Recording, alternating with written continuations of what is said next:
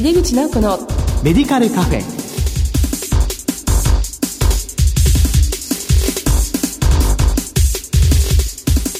こんばんは。帝京平成大学薬学部の井出口直子です。井出口直子のメディカルカフェ。この番組は医療を取り巻く人々が集い語らい情報発信する場です。さて今月は薬局薬剤師としての教育や人材育成について取り上げています。この後ゲストにご登場いただきます。どうぞお楽しみに。入れ口直子のメディカルカフェ。この番組は武田手羽の提供でお送りします。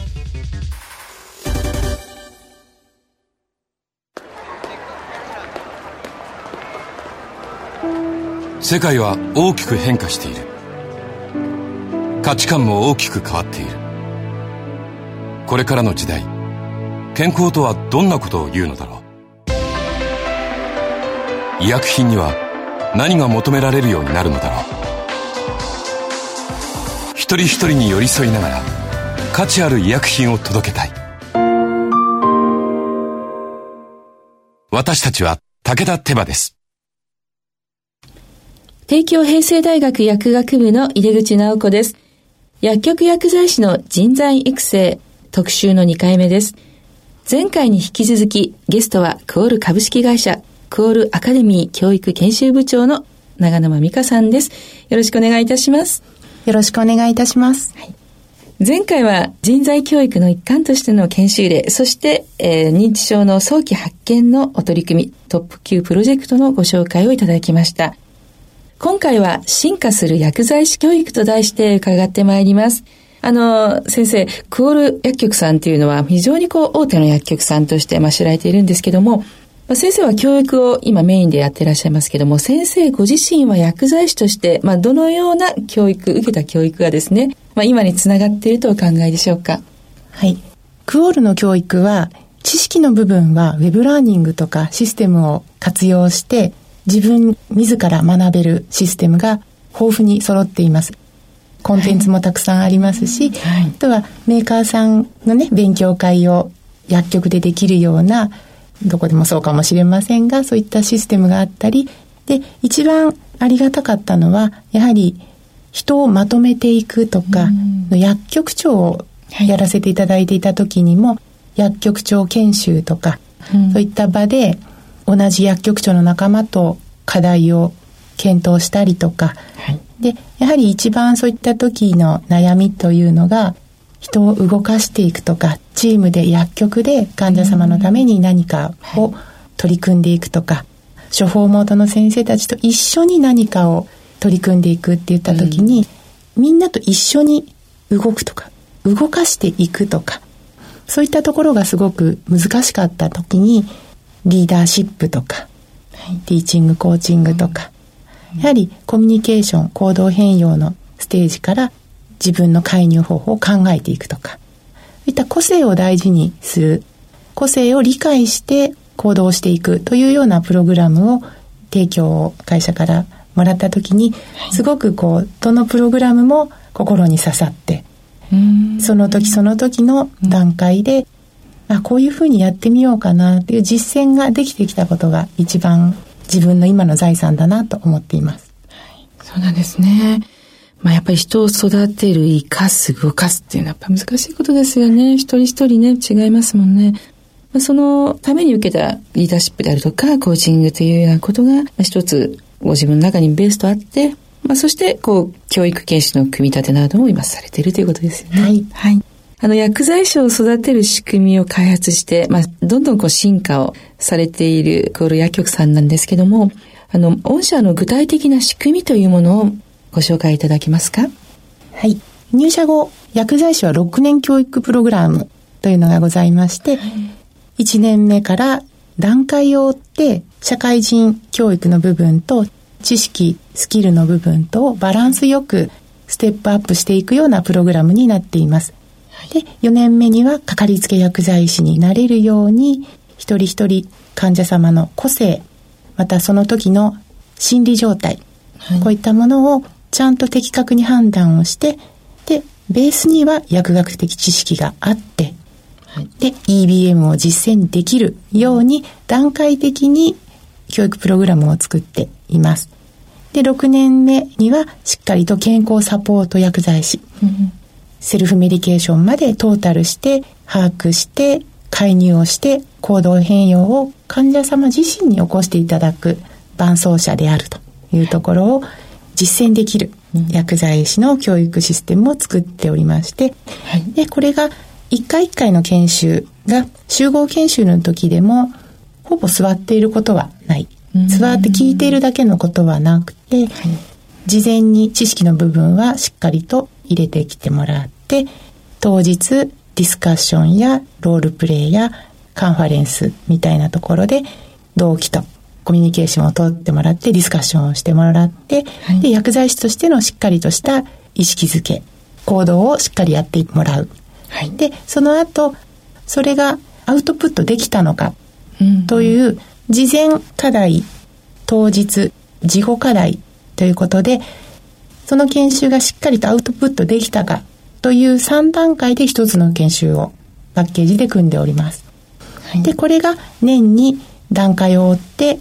1年目だと4回、2年目だと3回とか、回数はちょっと年代によって違うんですけれども、それを6年間組んでおりますので、はい、で、そこの事後課題が次の研修の事前課題につながっていくとか、少しずつステップアップをしていくというようなところで、研修を6年間組んでおります。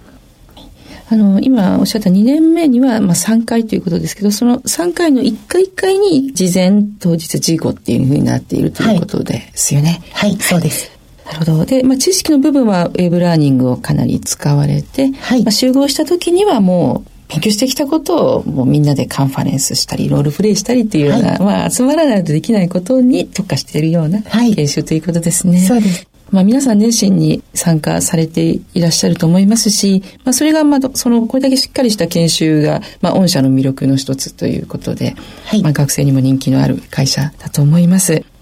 あの、薬剤師が患者の治療に積極介入することが今も期待されていますけれども、まあそのような求められる薬剤師になるために、まあ御社ではどのような教育や学びがありますでしょうか？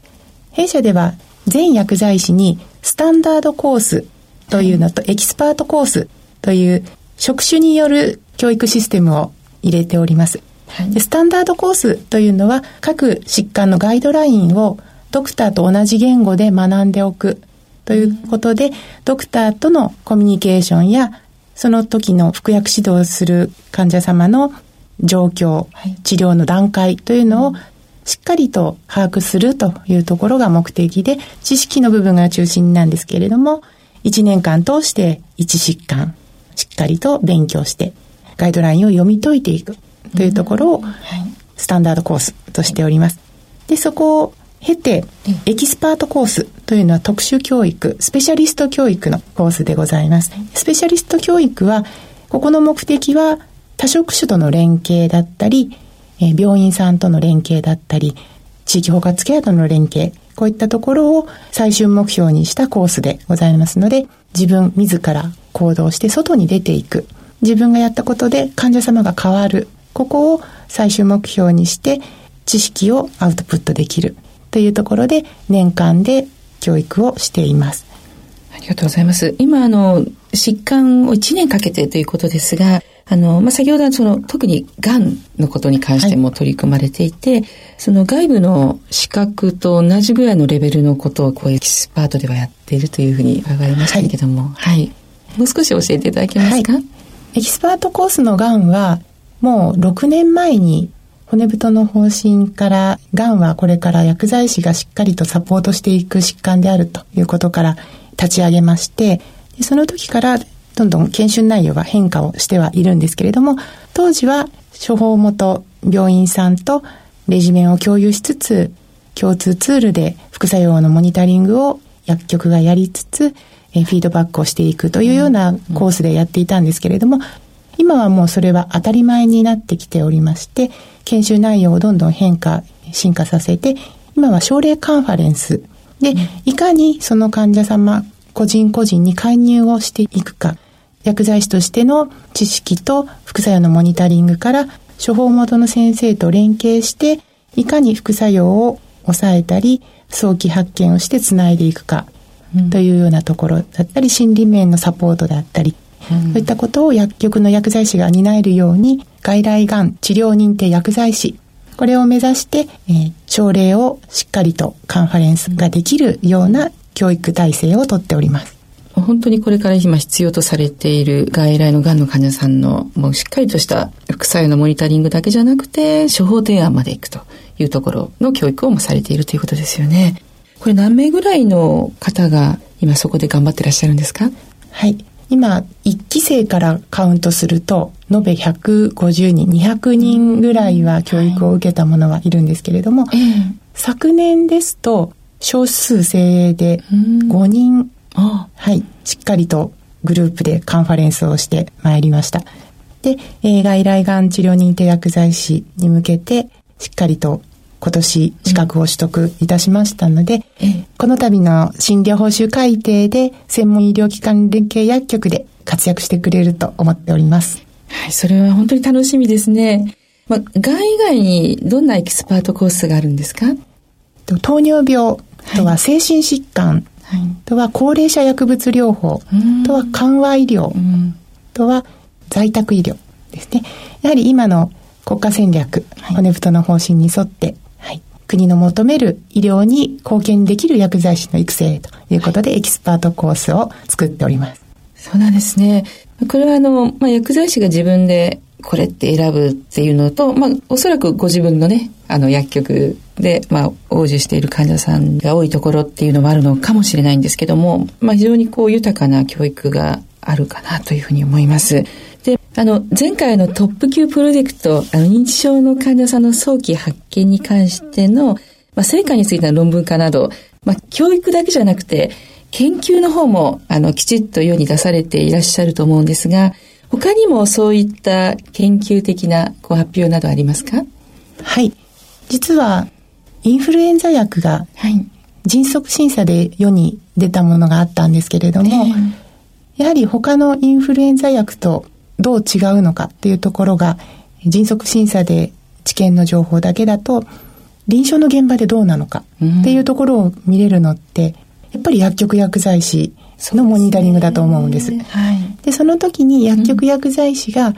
じゃあ、第3層の治験の時の状況と同じようなことを当日の状況と3日目に電話で伺ってみるというところで、実臨床ではどうなのっていうのをやってみたんですね。で、その結果はまだ今論文化をしている最中なんですけれども、はい、やはりその3日目にお電話をするという時に、インフルエンザの方って1回だけ薬局に来て、その後いらっしゃれないことがあると。そうですね。で、かかりつけの薬局でないこともあるっていうこともあって、うん、じゃあ3日目にお加減いかがですかっていうところと、ご不安なことないですかっていうモニタリングをしていくというところで、ほぼお熱は下がっているんだけれども、やはりいろいろ聞かれるんですね。やっぱり外出しちゃダメだよね、とか。で、他のお薬でまだ服用中のお薬のある場合、やっぱり飲み切らなきゃダメだよね、とか、そういったお話があるときに、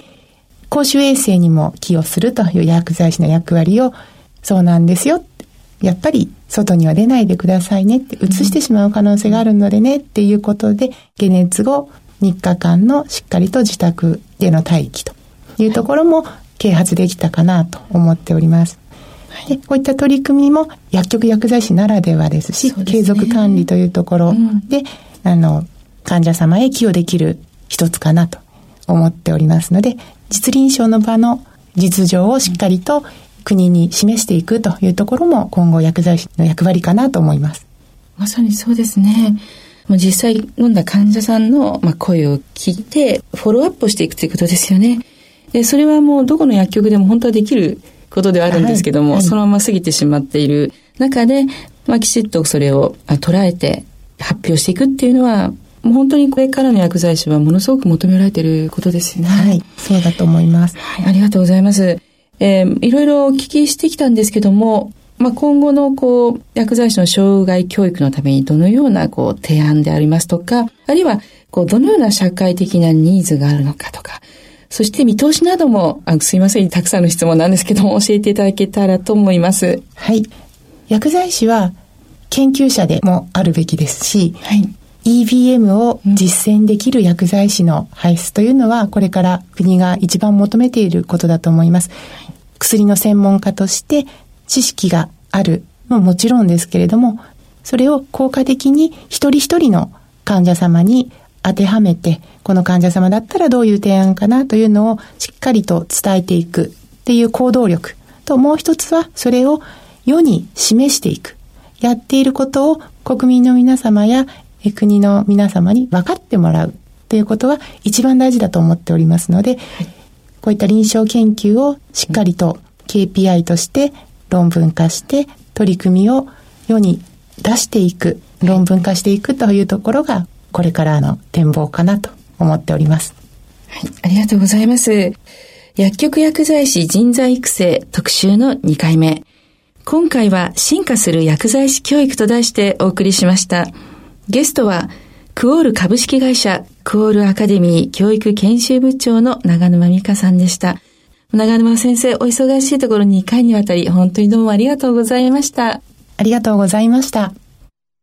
世界は大きく変化している。価値観も大きく変わっている。これからの時代、健康とはどんなことを言うのだろう。幅広いラインナップで信頼性の高い医薬品をお届けします一人一人に向き合いながらどんな時でも健康を咲かせる力を私たちは武田手羽です。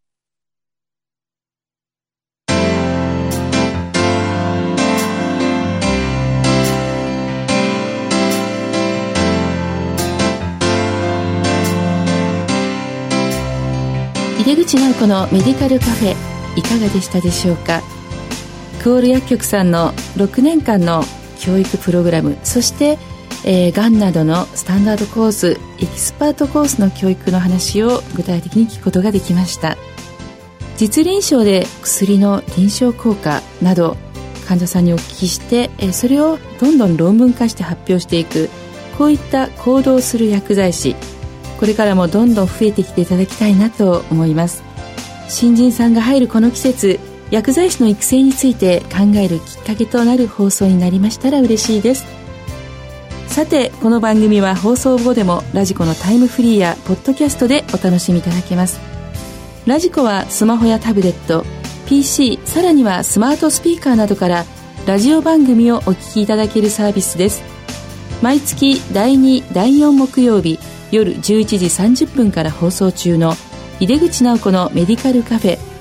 次回は5月14日の放送です。それではまた帝京平成大学の井出口直子でした。井出口直子のメディカルカフェこの番組は武田手羽の提供でお送りしました。